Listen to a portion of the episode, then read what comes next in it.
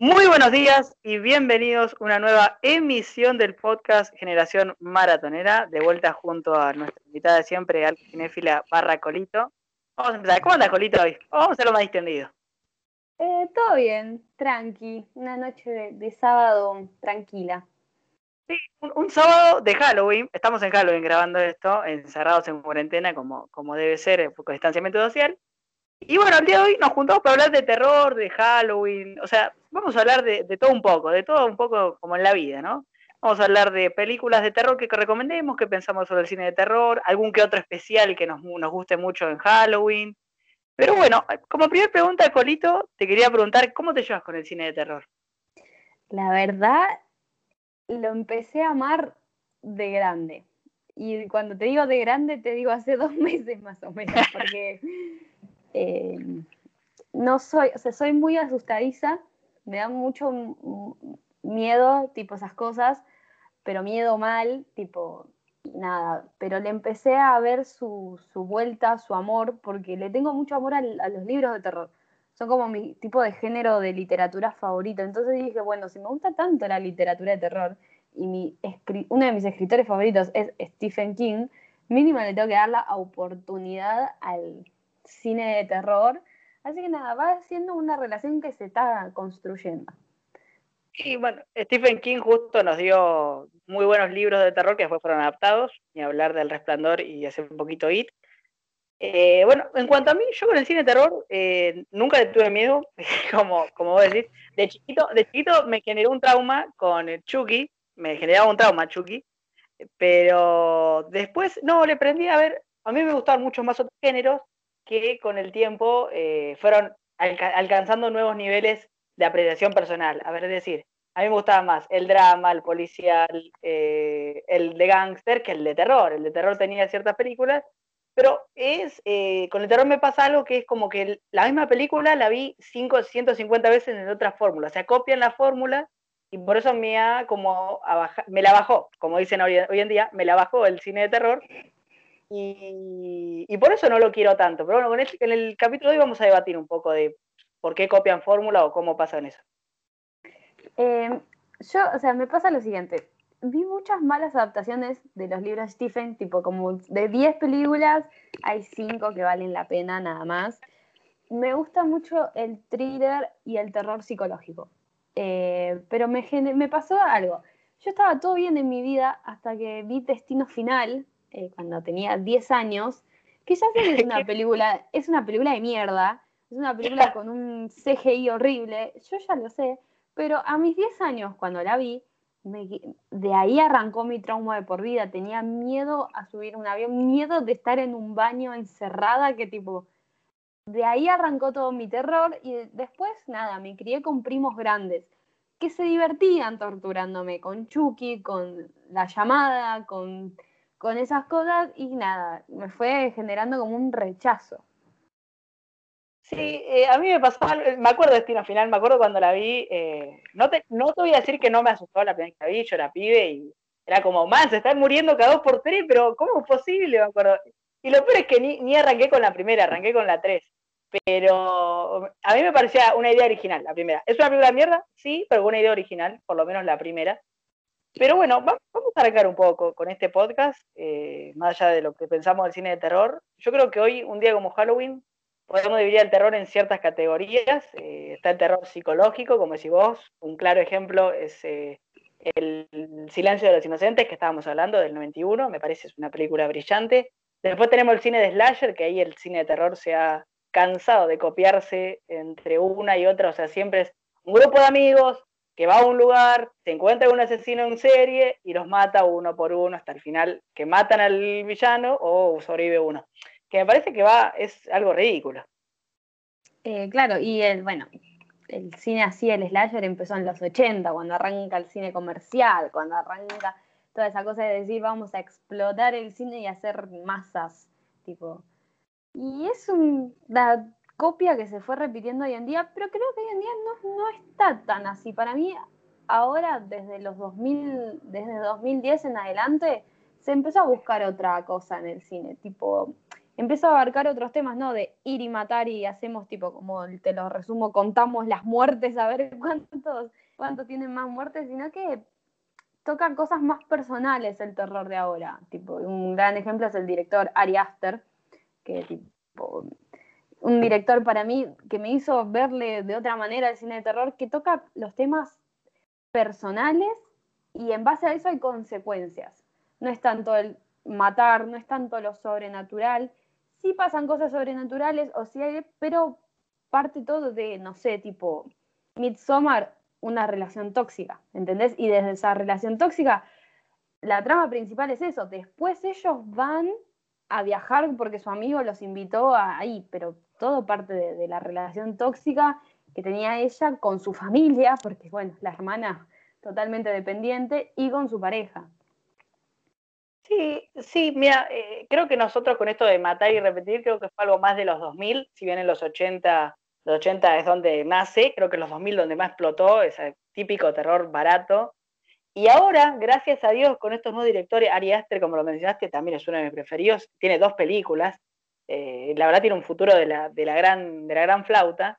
Y otro director, por ejemplo, Jordan Peele, que viene del palo de la comedia, pero que dirigió muy bien eh, As y Get Out, más Get Out, y me parece que es brillante porque también el terror psicológico, también el terror para concientizar, para hacer crítica social, eh, que hizo con Get Out, bueno, pegándole a la, a la, a la gente blanca, digamos, como, utiliza, la gente políticamente correcta, que no lo es en realidad. Y en, en As, esto de los que vivimos abajo también somos americanos eh, y no nos tenés que discriminar en cierto sentido. Pero bueno, hay mucho género de terror, me parece es una verdad un alivio muy grande que en esta época de, nuestro siglo o de esta década se empiecen a buscar proyectos más independientes, porque yo creo que la gente hoy en día, cuando va al cine, se predispuso tan mal a que el cine de terror sea solo un jumpscare. Yo voy al cine y si no me asusté, no me hice pis, o no vi una gota de sangre, no, no fue terror, ¿sabes qué? Es un desastre. Creo que la gente mm. consumió tanta basura que eh, ya no sabe ni lo que es el cine de terror. Por eso valoro más el, el cine de ahora de terror, de eso, de tratar temas sociales, de, cosas personales que se expanden, el, el, terror psicológico es algo que, tipo, si tengo que elegir un palo del terror que es amplio, elijo ese, porque la verdad, mismo ahora que lo veo, él te tira un susto, tipo, no sé, un ejemplo es Annabelle, que tiene esos sustos así de ese momento, no me llenan eh, no me compran, capaz sí me quedo perseguido una semana, no te voy a decir que no me voy a quedar perseguido un tiempo, pero siento que el terror psicológico es, o el terror tipo, no sé, de los 50, de, empezar a ver al otro como una amenaza y de ahí como en el ejemplo de psicosis, porque antes de psicosis venía el palo de decir, teníamos el terror sobrenatural, de que todos los miedos eran los hombres lobos, los vampiros, y psicosis trae esa cosa de, mirá, no, che, tu vecino te puede venir a matar y te puede venir a disecar cuando se le cante. Y eso es algo que me gusta, esa cosa de que te queda en la cabeza. Sí, eh, a ver, eh, es una evolución del cine de terror. Como decís vos, eh, los sustos que te da estas películas de, de Annabelle, del Conjuro. Yo me acuerdo que un día, hace, un año me parece, fue a ver una película, era La Monja, ¿no? Que muchos la, la anunciaban con esa atmósfera de terror, no, no, muy bien que no fuiste a verla, porque era un jumpscare tras otro. Era tres segundos, tres segundos pasaban y me quedé dormido de lo malo que era, de lo mala que era esa película. Te juro que nunca me pasó de quedarme dormido. Pero sí, o sea, dentro del palo de terror también podemos ver, por ejemplo, el cine gore, el cine gore que a muchos les gusta, a mí la verdad, de vez en cuando está bueno ver una escena gore, pero no todo el tiempo ver la sangre, las tripas. Y también, ahí va, ahí voy, te dejo, eh, el cine de clase B de terror que también, si bien brinda oportunidades, ha manchado, eh, ha manchado el, nombre del cine de terror. No sé si manchado, no sé, también está el género italiano que es el giallo, que es tipo un extremo tipo al palo policial sangriento, que es una cosa que tipo los italianos cuando se van a los extremos se van al palo, o mismo el extremismo francés con cosas como, no sé, Gaspar no, no sé si es terror, pero se acerca a esa cosa de, llevar a los extremos la vida misma. Eh, la otra vez estaba viendo Clímax, que está categorizada como terror. Yo no sé si realmente si es al 100% terror. Lo que sí te deja un viaje de la horrible, Ah. tipo, nunca me drogarían con LSD, con un colectivo de gente, menos bailarines, tipo, es como, ya está, listo. Esa es la enseñanza que me querés dar. Pero, no sé, yo no soy muy fan de ir a- al susto, o sea, me queda en la cabeza. Yo siento que ese tipo de películas las, las meto en el, una cita por primera vez que querés que la mina se asuste y querés abrazarla, entonces la llevas a ver el conjuro. Entonces, como la llevas a ver el conjuro, ella te va a terminar abrazando y vos ya ganaste. No, no, a mí llévame. ¿Qué, qué cita? Cuando el cine es un lugar sagrado, no se va a tener citas en el cine. Veo una pareja eh, en medio de un cine, eh, eh, cuando empiezan a hacer ruidos, que ni hablar qué estarán haciendo, eh, es, un- es, es algo, eh, pibe, andate a un lugar a hacer eso. Acá, acá se viene, esto es un ritual. Yo vengo del cine. Yo si te digo, acompañame al cine, te estoy tipo, te estoy dando como mi vida entera, porque básicamente para mí el cine. Pero lleva, he llevado a mucha gente a citas en el cine, pero no les doy bola porque yo me meto en la película, tipo, mi mundo es la película. Vos estás en segundo plano. eso es la excusa para venir al cine, básicamente, la, la persona que está al lado mío. E- Es el 2 por 1 el, el chico que viene al lado. Pero volviendo al terror, ¿no? Eh, creo que, eh, y volviendo al cine, creo que la gente, cuando va predispuesta, eh, la gente tiene la idea de terror como íconos del terror, la mayoría son slasher, que son, por ejemplo, Jason, eh, Freddy, Michael Myers, que salió hace poco, un tráiler para la tercera, no sé cuántas películas, dejen de robar, por favor. Entonces, la gente va a eso y dice, pero acá no pasa nada, no, no, hay, no hay sangre, hay muertes muy prematuras, hay elementos sobrenaturales, como decís vos, la película Hereditary es una joya, es una joya, joya, que, que puede ser que haya un poquito de sangre, pero eh, eh, la gente, si no hay un, un claro, la, no se va contenta, no, no, no se va y critica, porque no se, no se analiza el guion, no se analiza la dirección, eh, bueno, volviendo a Hereditary, hay un juego de cámaras que me encanta a mí, que es eh, la, presentar la casa con la casa pequeñita, la casa de, muñecos que hace Tony Colette, y en Midsommar ni hablar, esto de usar eh, un lugar súper hermoso para mostrar semejante monstruosidad, épico. Lo que me pasó con Midsommar es que la primera vez que la vi no entendí que el plano que te aparece al principio, las imágenes cosidas en ese, te está contando toda la película, básicamente. Y investigando para este podcast, lo que encontré fue que pasó dos cosas. En los 50, cuando empieza a salir todo el cine ese sobrenatural de Drácula y eso, arrancaron con hacer la copia de Drácula, el abuelo de Drácula, el marido de Drácula, la tía de Frankenstein, y en los 80 pasó lo mismo, pero en el repetir y seguir haciendo el slasher. En, el, tipo, en esos dos momentos de la historia se empezó a copiar cosas, tipo, y de ahora, más que nada de los 80, se agarró eso de seguir trayendo lo sobrenatural, seguir trayendo los sustos, y la gente se quedó con eso, la gente dice, si no me asustás, no la considero película de terror. Y mismo condiciona a los directores a tener que meter un susto en algún momento para decir, bueno, tipo, ya, a ver si entendés que es terror. A ver, pará, igual, a ver, nosotros le estamos pegando mucho al tema del jump.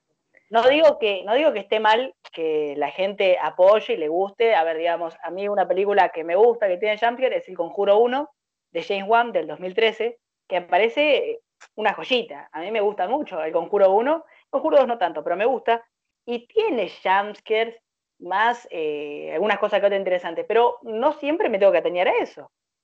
Claro, Y- no, que la gente sepa que no odiamos el cine de, de los slasher y todo eso. Yo lo, lo veo, está bueno cuando lo ves en un círculo de amigos y te, te da miedo y decís la puta madre. No es lo que consumiría todo el tiempo y siento que la gente lo que tiene que entender es que el terror va más allá de eso. Va No es- evolucionando. Claro, no es, eso no está mal, pero tenés que abrir la cabeza que no siempre el terror tiene que ser un susto de golpe, sino que tenés que dejar abrir y hay más terror.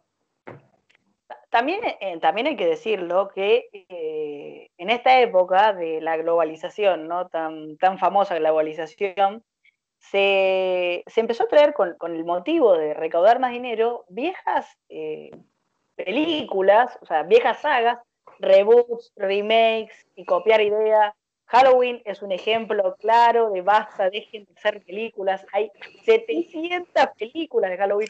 Paren de robar con Halloween. Entonces, paren de robar. Paren de robar con Halloween. Hashtag paren de robar.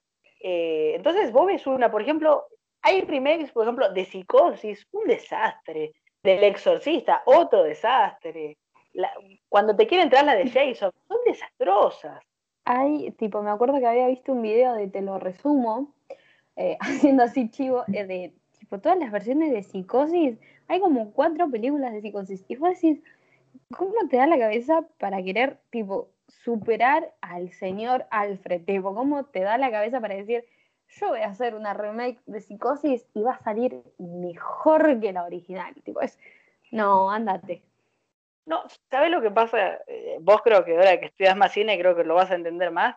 Que hoy en día ya se dejó de buscar eh, el, arte, digamos. Hoy lo que se busca es la moneda. Entonces, si, si Psicosis va a traer más gente, pero no va a superar al original, no importa. Si total me trajo más gente y me trajo dinero y ya está que, me parece que acá voy a meter otra cosa relacionada al terror, productoras independientes como A24, que el otro hice un, hice un hilito, han sabido, han sabido limpiar un poquito ese terror que está tan ensuciado por los remakes. Y con películas de bajo presupuesto, han, eh, la verdad me han, no sé si asustado, porque no me asustan, pero me han hecho pensar mucho más allá de lo que me hacen pensar estas grandes productoras que lo único que hacen es darme lo mismo de siempre todos los años.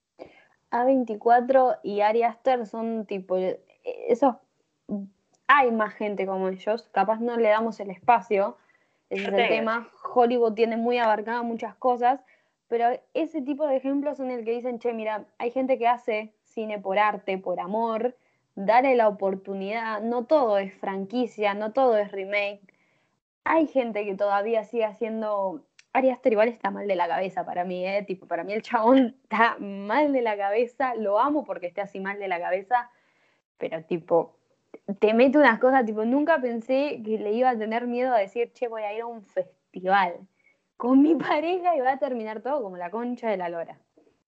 Nunca tuve miedo de decir voy a ir a Suecia, a Suecia, un país de primer mundo. Un, un país que encima, Suecia está categorizado como uno de los países que pasan menos... Eh, hay menos delito, la gente es la, una de los grupos de gente más buena y vos decís, a la mierda, no te voy. Que encima en Midsommar existe, para colmo, me da ganas de ir a ver qué pasa, tipo a la noche, tipo, ay, a ver, qué, a ver a quién matan ahora, a ver quién se tira del acantilado para ver si, si la pincha. Yo como mujer zafo igual, ¿eh? Según visto, tipo, puedo jugar a, a la competencia esa de la reina y sigo vivo un ratito. a mí me matan, a mí, yo no duro ni 30 segundos, llego y ya me mataron, no me dejaron ni, ni entrar al campamento. Pero bueno, otro, otro de A24 que lo ha hecho excelentemente bien es Robert Eggers, que al principio, en 2015, sacó The Witch con Anja Taylor-Joy, que hoy está de moda con el tema de la Dama Gambito. La aplaudo, la aplaudo porque es argentina, vamos a Argentina. Pero también eh, hace poquito eh, estuvo con eh, The Lighthouse, por ejemplo, peliculón The Lighthouse. Y, ahí también ves que tampoco, incluso la misma academia que premia, se subestima, porque ah, The Lighthouse es un peliculón y no fue nominado a nada. Midsommar no te digo que es una obra maestra porque me gusta más Hereditaria a mí, pero, man, nominala a algo, nominala a algo. Midsommar no fue nominada a Mejor Fotografía como Lighthouse. No sé. ¿eh? Igual, si tenemos que, hablar de, de, Lighthouse, tenemos que, tipo, tenemos que ponernos a hablar de la academia y decir cómo la academia es una hija de remil puta que no valora nada. Y eso sería otro podcast, básicamente. Saludos a la academia, ¿no? Saludos a la academia. Yo algún día quiero estar ahí. Sepan que, tipo, que los odio, pero si me nominan algo, no tengo ningún problema. Eh, entonces, em, hoy en día, entonces, con esta globalización y querer hacer, se ha perdido un poco de valor de buscar eh, el viejo amor al arte que te podían llegar a dar Hitchcock, Darío Argento, eh, bueno, hoy eh, pues, que estuvimos tocando, o sea, se ha perdido, pero bueno, hay, algunos ejemplos que quedan. Y acá entra, acá voy a entrar yo en un tema medio polémico, pero te digo, vos dijiste que tu tema de terror favorito era el terror psicológico. Yo creo que mi terror favorito es el del, tema de los exorcismos y de fantasmas, bueno, porque me ha cautivado desde siempre El Exorcista de, 1973. que me parece brillante, ¿no? Es una de las mejores películas de terror hechas, alguna vez hechas. Tiene todo, y es del año 73, y yo la volví a ver el otro día, porque fue tendencia en Twitter, la volví a ver y era como, man, no puede ser tan buena. Yo particularmente encima al cine de, la década del 60, 70, ah. le tengo un amor único, inigualable, totalmente... La mejor. La mejor era a mí de cine. Eh, y el exorcista, la verdad que tipo, la vida es grande, la vida de, de, boluda grande, no me daba miedo ya. Pero sin embargo, me encantó, me, absolutamente me encantó, me pareció y en ese palo también hay una película francesa, que no me acuerdo el nombre ahora, pero te la voy a describir, que es eh, la película de un doctor que la hija tiene un accidente y le tiene que reconstruir la cara. Eh, y a medida que tipo le va reconstruyendo la cara, el chamón va sobrellevando los límites al punto de que empieza a matar gente para sacar la piel, para reconstruirle la cara a la hija, que, que tipo, vos decís, tipo, es increíble y es de ese momento de los 60, de los 70. Y vos decís, la concha de la... Es encima, tipo, está en blanco y negro. Eso es lo mejor de todo. Y no deja de darte miedo. Yo con esa película lloré. Tipo, me quedé traumada. Mal. Sí, eh, tres cositas que quiero aportar lo dijiste. Década de los 70, el mejor cine de la historia, sin duda para mí, la mejor década. Punto uno. Punto dos. La gente critica el blanco y negro, la gente no sabe nada. No puedes criticar el blanco y negro.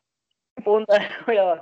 Y punto número tres, eh, a mí lo que me gustaba del exorcista, viéndola, yo la vi por primera vez cuando tenía 13 años, me acuerdo, me asustó un poquito, no voy a decir que no me asustó, pero me asustó un poquito, porque la vi de noche, y después cuando la volví a ver, cuando ya tenía 17, 18. Yo la vi a los 17. bueno, yo la vi y me acuerdo que me encantó, pero me encantó por el sentido de que no entendía, muy, o sea, entendía que era de los 70. Entonces yo veía, veía eso y después miraba actividad paranormal y decía, man, tenías la mitad de, pero mira, un ínfimo del, presupuesto que tendría seguramente el exorcista o, los recursos tecnológicos para hacer lo que hizo el exorcista, el maquillaje, el diseño, el, el, el, ¿cómo se llama? El guion, el guion, madre de Dios. Y porque mucho lo que pasó hoy en día es que, bueno, estamos en la era de la tecnología, del CGI al palo, y el terror perdió su guion, perdió su amor al guion, su amor al, contar algo con el diálogo. Están en la época, no todos, no voy a globalizar a todos, una gran parte, la parte más comercial, están en, tenemos una tecnología de la concha de la lodera, podemos meter fantasmas, podemos meter lo que sea, a la gente le va a dar miedo. La historia es lo de menos la historia, en, bueno, buscamos una casita de terror así, así, así, y ya está, la gente se va a asustar. Y antes no era así, antes el guion era, era una de las cosas más importantes y creo que en el momento en el que más se muestra ese amor al guion es en la época de los 60, 70, un poquito antes también.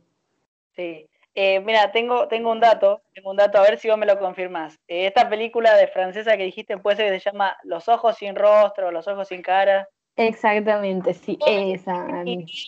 ¿Qué nivel de búsqueda tengo? La, la acabo de encontrar dos segundos. Al toque la encontraste, me encanta. Eh, del, del 60, del 60, una hora y media. La, la voy a anotar, la voy a anotar, anótenla, si la están escuchando, anótenla, que Por favor, debe ser muy buena. Eh, bueno, a mí eh, una de, lo que, una de las cosas que me hizo igual más que nada amar el cine de terror fue cuando arranqué a estudiarlo en la facultad que no, no arrancás estudiando género de terror, arrancás estudiando el expresionismo alemán, porque de ahí sale todo. Eh, de películas como Nosferatu, del Doctor Caligari, toda esa cosa del palo. Ahí empecé a entender un poco más el tema de cómo era, de cómo venía el cuento de Nosferatu, tipo falta de, de crédito, vamos a cambiarle el nombre a Drácula, vamos a poner Nosferatu. Eh, ahí empecé a entender un poco más y me indagué más y cuando vi Psicosis eh, me cambió la vida. Dije, ya está, le tengo que dar la oportunidad al cine de terror eh, y tengo que empezar a meterme más. Mucho también consumir eh, Nicolás Amelio Ortiz me llenó la cabeza, un chabón muy fanático del terror, y cuando me compré su libro, dije, a la mierda, no, tipo, este chabón está recomendando un montón de películas que son 100 películas. Y yo hice el reto de ver las 100 películas Eh, a principio de la cuarentena estaba bastante al pedo. y, casi el 90% de las películas eran de terror. Y medio que, bueno, ya fue, dije, me, me amoldo al cine de terror y lo empecé a mirar con otra cara. Más que nada por el tema de, como dije antes, del amor que le tengo a, a los libros de terror. Entonces dije, bueno, le tengo tanto amor a los libros de terror, le voy a dar la oportunidad al mundo audiovisual de terror. Sí, eh, yo creo que como te pasó a vos, vos tuviste la fortuna de que te animaste a ver porque vos sos asustadiza. Yo creo que hay mucha gente que se, se abstrae del cine de terror porque tiene un mal llevado de que le da miedo y no va a verla. Pero yo creo que hay que ser valiente, ser valiente si estás escuchando y ponete a ver el cine de terror. Porque vos vas a entender, más si te gusta el cine, como bueno, a Cami que le encanta y estudia, porque vos ves que, hay efectos prácticos, hay maquillaje, hay de todo lo que vos quieras estudiar, la mayoría de cosas encuadra el cine de terror. Una buena película de cine de terror para mí siempre tiene que tener un buen guion, no puede ser un simplemente nos juntamos entre seis amigos eh, y fuimos a, un campamento y bueno, apareció un loquito y nos empezó a matar a todos. Eso no es un buen guion, es un guion copia, trato y feo de lo que puede hacer. Pero anímense. Bueno, mismo eh, hay un películas de terror que la verdad que me han dado miedo, que están en el concepto de la videollamada virtual, que este año salió una que es una nueva manera de mostrar terror que la verdad que te caga hasta las patas. Te caga hasta las patas porque te hace ponerte en el lugar de. En el lugar, a mí me da, desde mi subjetividad, desde mi punto de vista, dan miedo. Y algo, nada que ver al tema, pero que entendí del cine de terror actual es que se fijan más en tener una buena dirección de fotografía. Y las últimas películas de terror tienen muy buena dirección de fotografía y piensan que con eso cubren y abarcan todo y que con eso ya están.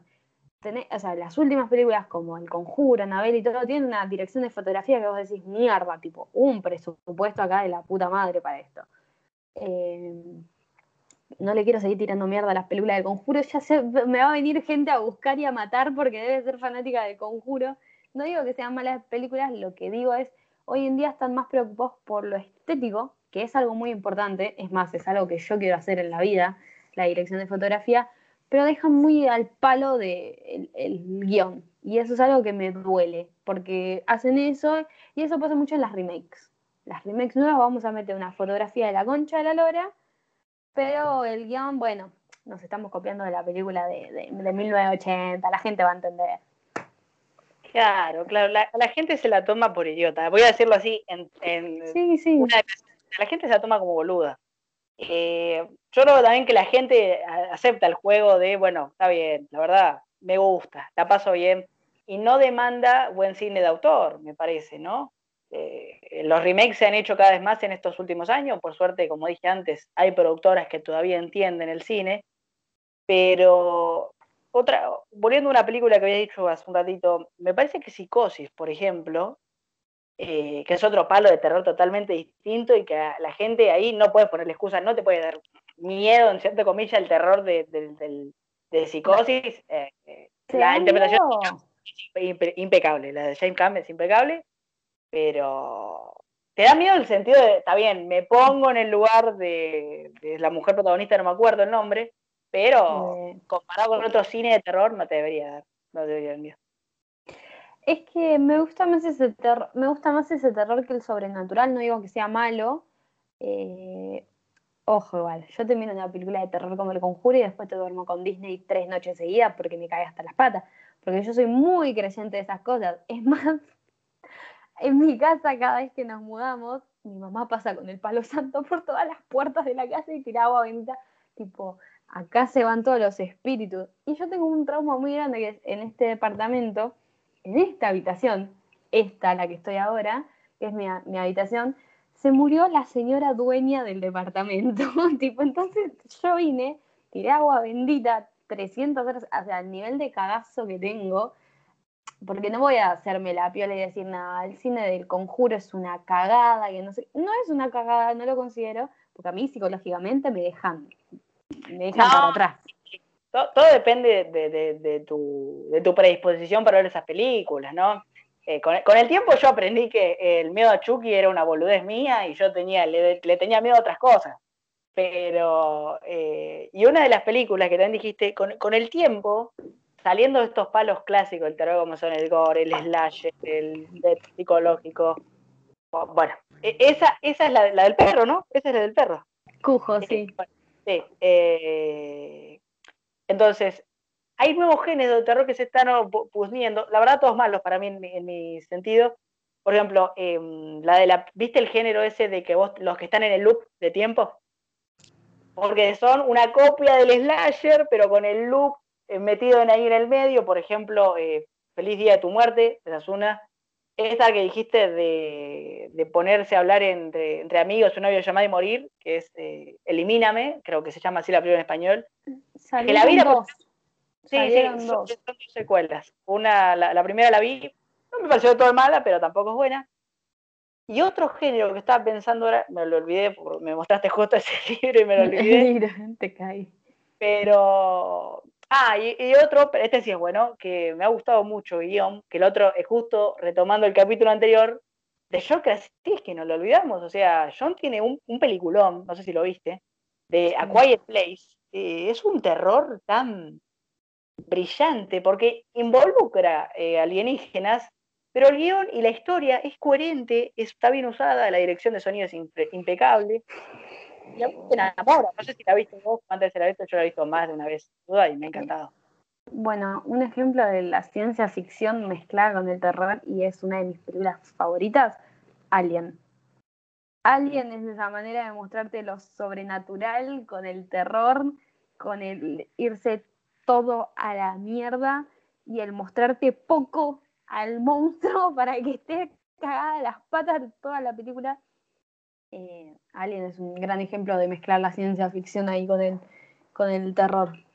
¿Puedo, voy acá diciendo con vos, me parece que sí, da miedo algunas escenas, pero yo siempre a la, franquicia Alien, a la franquicia de, Depredador, por ejemplo, que también me la querían catalogar como de terror, yo nunca la catalogué, yo la catalogaba como cine de suspenso, o sea, tenía sus momentos de tensión, pero más que nada era siempre acción, más que nada en el depredador. En Alien puede que sí, al estar todos encerrados, eh, películas como por ejemplo, bueno, hoy lo hablábamos recién al principio, era El Resplandor, es mm. qué le pasa a un tipo cuando se encierra cinco meses, es algo como nos está pasando a nosotros. Ay, eh, sí, yo voy a terminar como él, tipo voy a terminar escribiendo cosas en la máquina de escribir y matando a toda mi familia. bueno, otra, otra película de encierro, de, misterio, entre comillas, que me gusta mucho y la recomiendo siempre, es La Cosa, del 82, que es un remake de una película más antigua. Ahí estaba viendo la copia, tipo, el capítulo de Los Simpsons de la gasita de terror. Lo estaban pasando y me acordé del ejemplo de La Cosa. La, Cosa es un, es un peliculón, a mí me encanta. Eh, está bien, vos ves el, el, los CGI o los efectos prácticos, no sé muy bien, y son un poquito berretas. Pero también, adaptate a que estás en los 80. Pero dentro del terror de los 80, esa, por ejemplo, es mi preferida. Bueno, em, había, tipo, voy a citar una frase que escuché, tipo, hablando en un podcast, buscando información para esto, que es, cine de terror, 10% es bueno, 90% se divide en placeres culposos, malas películas y películas más o menos. Y para mí tiene un muy, buen punto. Tenemos un porcentaje de cine de terror que es nuestro placer culposo. Mío es la masacre de Texas y todo ese estilo de películas. Que vos decís, no son películas de calidad, de, de, de oh, la puta madre. Son placeres culposos. Actividad paranormal, para mí es un placer culposo. Y las remakes, Scary Movie, es un placer culposo. No, pero esa no es de terror, esa no es de terror entra. Para mí, tipo. ¿Cómo? La primera, la, primera más o menos. Las, el resto no. Esos pibes gritando y sacando la lengua, son cracks, pero no, no, no te la dejo. Por eso me miran.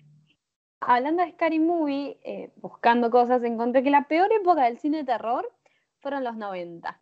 Tipo que la gente como que hay pocas cosas que generalizan y hacen tendencia al cine de los 90 de terror. Hay muy buen cine independiente en los 90, es el auge del cine independiente, pero del cine de terror, ¿qué te acordás? Candyman, Scream, Candyman, Scream y para contar, tipo, ya el proyecto de la bruja de Blair entra en los 2000. No, sí, en el 99, casi en los 2000. No, eh, ahí en, en los 90 lo que pasa es que son muchas secuelas malas, Eh, después se fue a buscar otra cosa, los 90. Los 90 no eran una época para el terror, Muy sin buena duda.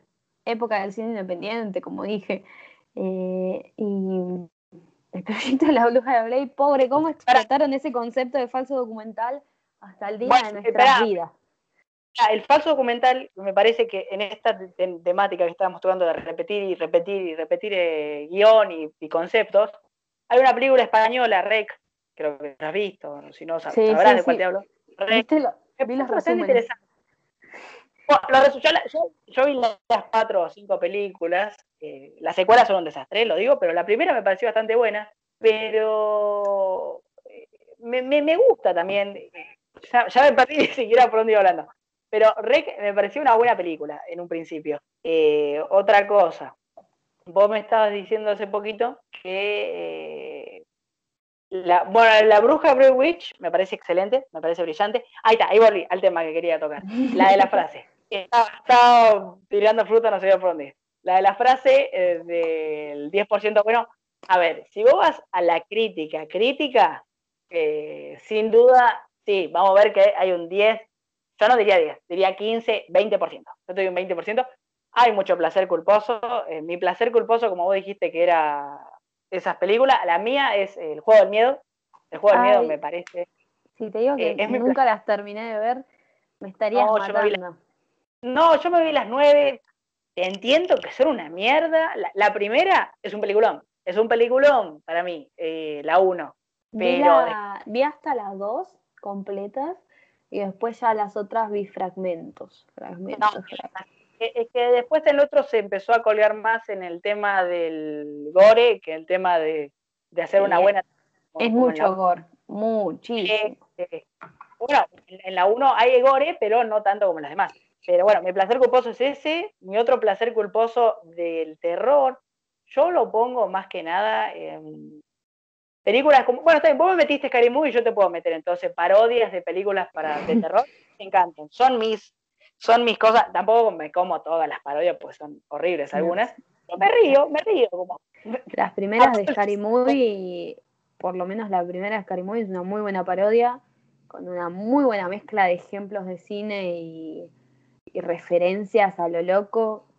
Me parece brillante. Ya después, bueno, nada, el querer hacer plata condiciona a todos los tipos de géneros, no solo al género de terror. Todos los géneros sufren eso del quiero más plata. Sí, eh, no voy a, no, va- haremos un día otro día otro podcast, pero bueno, la Stallone y Schwarzenegger y hoy en día La Roca han hecho de eso un arte, ¿no? De hacer películas malas y ganamos plata y nos va todo bien, ¿no? No, nos van a cancelar toda la gente había por ahí. Ya por el conjuro a mí me van a venir a buscar con hachas. Bueno, todo lo que dije del género de slasher. Que repito, me gusta, es un género que me gusta, pero lo vuelvo a repetir para que la gente lo entienda. Tienen que abrir la cabeza y entender que el terror no es solo los sustos repetitivos y la, el cortar una pierna en el momento y así mostrarlo lo más sangre. Hay otro género de terror ojo, que es ah. el bichito que te queda en la cabeza dando vueltas y diciendo mierda. ojo, ojo, eh, no, no critico el buen gore, ¿eh? Hay momentos en el, No. por ejemplo, películas como Midsommar, cuando el tipo se tira del acantilado, que es una escena que a mí me quedó marcada, me acuerdo cuando estaba en el cine, estaba, estaba- éramos, fui con un amigo a verla y después la sala estaba vacía.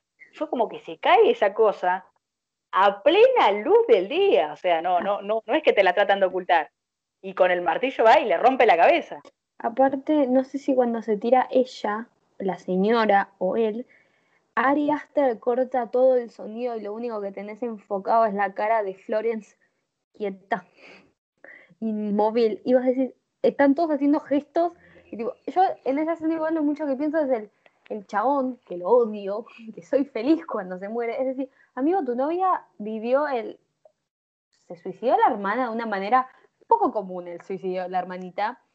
Eh, abrazala, querela, acomplejala un toque, tipo vení, darle un abracito, no la dejes ahí parada mientras está viendo que una persona se salta y se mata. La- podemos decir que la relación ya estaba rota. Otro día haremos. Pero el chabón no la quería dejar. El chabón es, es una mierda lo que pasa. Es una relación tóxica porque ella lo quería, ella tipo se queda sin familia en un momento de mierda. Ella tipo encima se echa la culpa por absolutamente todo. El chabón se olvida de su cumpleaños y ella lo perdona como diciendo, está bien, es mi culpa porque no te avisé que era mi cumpleaños. Sos mi pareja hace, creo que hacían que hace, no sé, dos, tres años que estábamos juntos. Eh, no me acuerdo bien cuánto tiempo, y no te acordás cuándo es el cumpleaños de tu novia. Y aparte te querías ir de viaje sin ella para cogerte otras minas. Y porque se murió el padre, la madre y la hermana, dijiste, bueno, la voy a acompañar, la voy a llevar, eh, y se me corta toda la aventura, porque era lo que él quería hacer. Ay, cómo lo odio. Me dije tan mal. Eh, yo la, yo la, relación esa fue, es un poco un desastre, pero bueno, después, después veremos si está bien que la haya dejado o no la haya dejado, porque la relación ya estaba rota, pero bueno, ellos quisieron seguirlo porque eran tóxicos. Pero bueno, para ir redondeando, redondeando el podcast, como para ir pasando de tema, ¿qué películas recomendarías vos? Así como buenas películas y dame, dame buenas películas y uno y un que otro placer culposo. Eh, recomendaría El sexto sentido. Uy, no hablamos de esa, buenísima. Sí, la tenía, me tenía mi bichito. Em, bueno, It, la versión vieja, la clásica de It. Eh, ojo, me gusta la de Andy Muschietti, pero creo que si le tienen que encontrar el amor a It, vean primero la versión tipo original y después vean la adaptación de, Andy. Y bueno, El Resplandor, Misery, también un peliculón. Buenísimo. Eh, y placeres culposos del cine de terror. Bueno, La Masacre de Texas, Halloween, si quieren ver ahí en, colectivo así, tipo el Chucky, tipo, es una buena película para ver así en círculo. Las del conjuro no las voy a dejar de recomendar como placer culposo. Si quieres verla en, en colectivo así para tipo ver una película de terror, no sé. Y vean los especiales de Halloween de Disney. Eso nunca puede faltar en la vida de nadie. Eh, estábamos hablando eso hace un rato. Eh, el último chivito que debería meter la colo era los especiales de Halloween. Véanlo. Vean eh, los especiales de Disney. Yo eh, voy a ser un poquito más eh, actual, les voy a recomendar las películas de A24, que no les darán miedo, miedo, pero bueno, miren las películas de Robert Eggers, eh, las de la diaria Aster, ¿las vieron? Mírenlas porque son peliculones. Miren. No sé hablar de Ari Aster. A mí me encantó mucho The Think del 82, te puede gustar, no, la no te puede gustar, a mí me gusta. Em, el Resplandor es un peliculón, es un clásico que deberían ver. La secuela, no sé, porque no la vi, no me animé a verla. Eh, eh. Ahí. Me. Ahí. Es, no, es, no es mala, eh, no es buena, no es nada. Es una película. Eso es lo que yo recomiendo, más allá de alguna, bueno, clásico del terror, si no han visto El Exorcista, mírenlo porque es un peliculón, no pueden no mirarlo. Eh, más de nicho, me gustaría que miren Clímax, como vio la Colo, me parece que es. Sí, la vi tantas veces a Clímax. Tantas eh, veces. Suspiria, de Darío Argento. Sí, buena. Hablamos muy poco del, del, cine de género italiano, francés, y hay muy bueno, tipo, la gente igual, un día es un podcast aparte, el, el amor al cine de Europa, porque es una cosa muy buena y poco valorada. Sí, sí. Creo que junto al cine sudamericano, o sea, estamos tan acostumbrados a mirar siempre tan para arriba y mirar Hollywood que nos hemos olvidado. Y después para placer Hollywood. recomiendo tres, eh, la trilogía del Hostal, que es puro gore, es puro gore, si la quieren ir a ver, el Hostal la produce, creo que una produce Quentin Tarantino, me parece. Eh, el juego, no, el juego no. Eh, hay una que voy a recomendar que es Cine B, gente, perdónenme si la han visto, que es el Cien Pies Humano. Es un son horas y horas de, cosas asquerosas. Y después, eh, a ver, Colito, decime qué querías decir.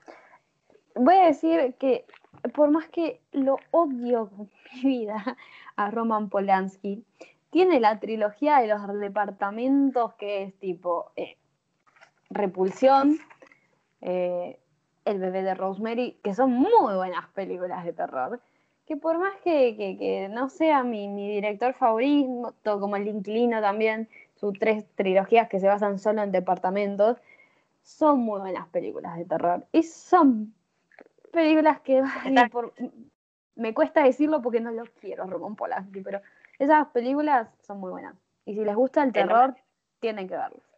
Roman tiene el pianista, Cami, no me lo mates. Roman tiene, Roman tiene el Polanski, tiene Roman Algún día discutiríamos eso, pero bueno. Pero bueno, Roman Polanski tiene una vida tan, tan complicada que vos decís. el, tipo, bueno, discutiremos esto post podcast. discutiremos esto post podcast. Eh, bueno, esas son nuestras recomendaciones. En el cine de terror creo que ya lo hemos hablado constantemente de lo que creemos de lo que tienen que ir a buscar cuando van al cine, de que no se conformen con un cine de pedorro, de copiar Fórmula una y otra y otra y otra y otra vez. Así que creo que cerramos con eso, ¿no? Me parece que esa es nuestra conclusión. Esa es nuestra conclusión. Eh, ver cine más allá de los sustos de golpe. Hay muy buen cine y todavía queda gente que, que aporta su granito de arena y sigue haciendo hasta cine como el género de terror con amor y con locura como Ari Aster. como A24 que produce películas que tipo se ve ese amor al cine. Así que no, que no se pierda la esperanza tampoco de decir ahora el cine de terror es una mierda. Porque hay cosas que no, no la pena. Como, como frase final, el cine de terror no está en decadencia, está en evolución. Eh, Cami, o Colo, le quiero, le quiero mandar un saludo a Folke, a mi amigo Bay Folke, porque es un buen amante del terror y una de las personas que me hizo ver el cine de terror de otra hermosa manera. Así que le mando un beso. Claro, besito a Folke, si nos está escuchando. Eh, bueno, Cami, ¿dónde te podemos encontrar? No, para. Ahora sí, ¿dónde te podemos encontrar, Cami, para buscarte, para seguirte? Me pueden encontrar en Twitter como algo cinéfila eh, y en Instagram como algo cinefla guion bajo o mi Instagram personal es guion bajo coloradix. Bien, eh, síganla en cinefla, porque el otro día tiré un par de recomendaciones que, si bien yo las había visto, pero son muy buenas como los de Inocente y Clímax, peliculones. Ahora igual eh, la, página está en remodelación por una amiga diseñadora, o sea, sé de diseño gráfico, pero le cedí el paso a una diseñadora gráfica de verdad, o a una amiga May, eh, y me está ayudando a rediseñar toda la página, así que se viene algo de un buen rediseño de todo. Qué, bueno, qué bueno. Yo, yo te cuento, después te cuento podcast lo que era mi, generación maratonera. En cuanto a mí, me pueden seguir en generación maratonera, arroba maratonera en Twitter y en Instagram. En el canal se pueden suscribir y bueno, en Spotify nos encuentran como generación maratonera. Eso es todo por esta ocasión. Eh, la verdad, como siempre, buen trabajo, eh, Colito. Y nos vemos en el próximo episodio. Adiós. Nos vemos.